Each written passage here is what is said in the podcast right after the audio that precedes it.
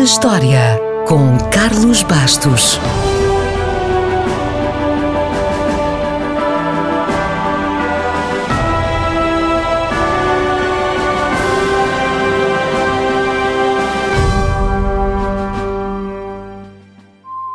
A 18 de janeiro de 1644, um grupo de colonos europeus relatou o primeiro avistamento de ovnis na América.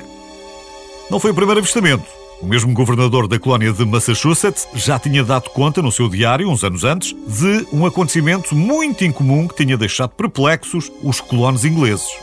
O primeiro avistamento tinha sido num pântano, em Massachusetts. Este, cinco anos depois, foi na enseada de Boston.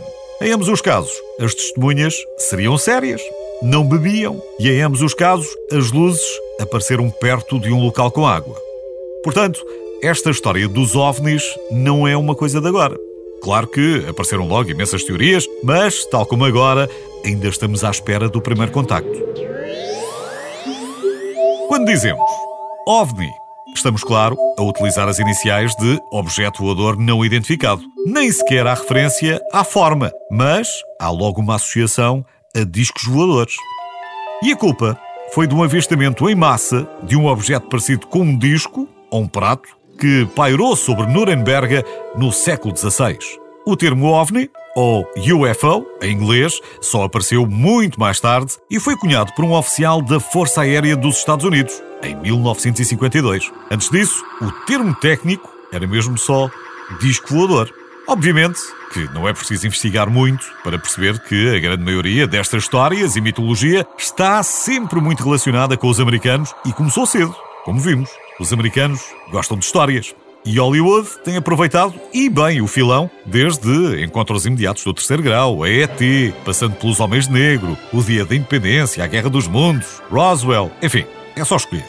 Por isso, não é de estranhar que mais de 40 mil americanos tenham seguro contra um possível rapto por alienígenas. Houve até um presidente dos Estados Unidos, Jimmy Carter, que pensou ter visto um disco voador em 1973, mas depois mudou o discurso e disse que provavelmente era só o planeta Vênus.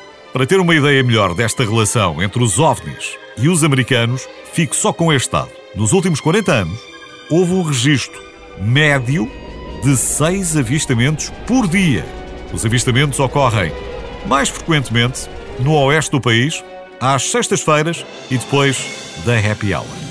Mas para não pensar que os OVNIs são só importantes para os americanos, vale a pena terminar com uma menção honrosa. O primeiro país a retratar discos voadores nos seus selos, em 1975, foi a Guiné Equatorial.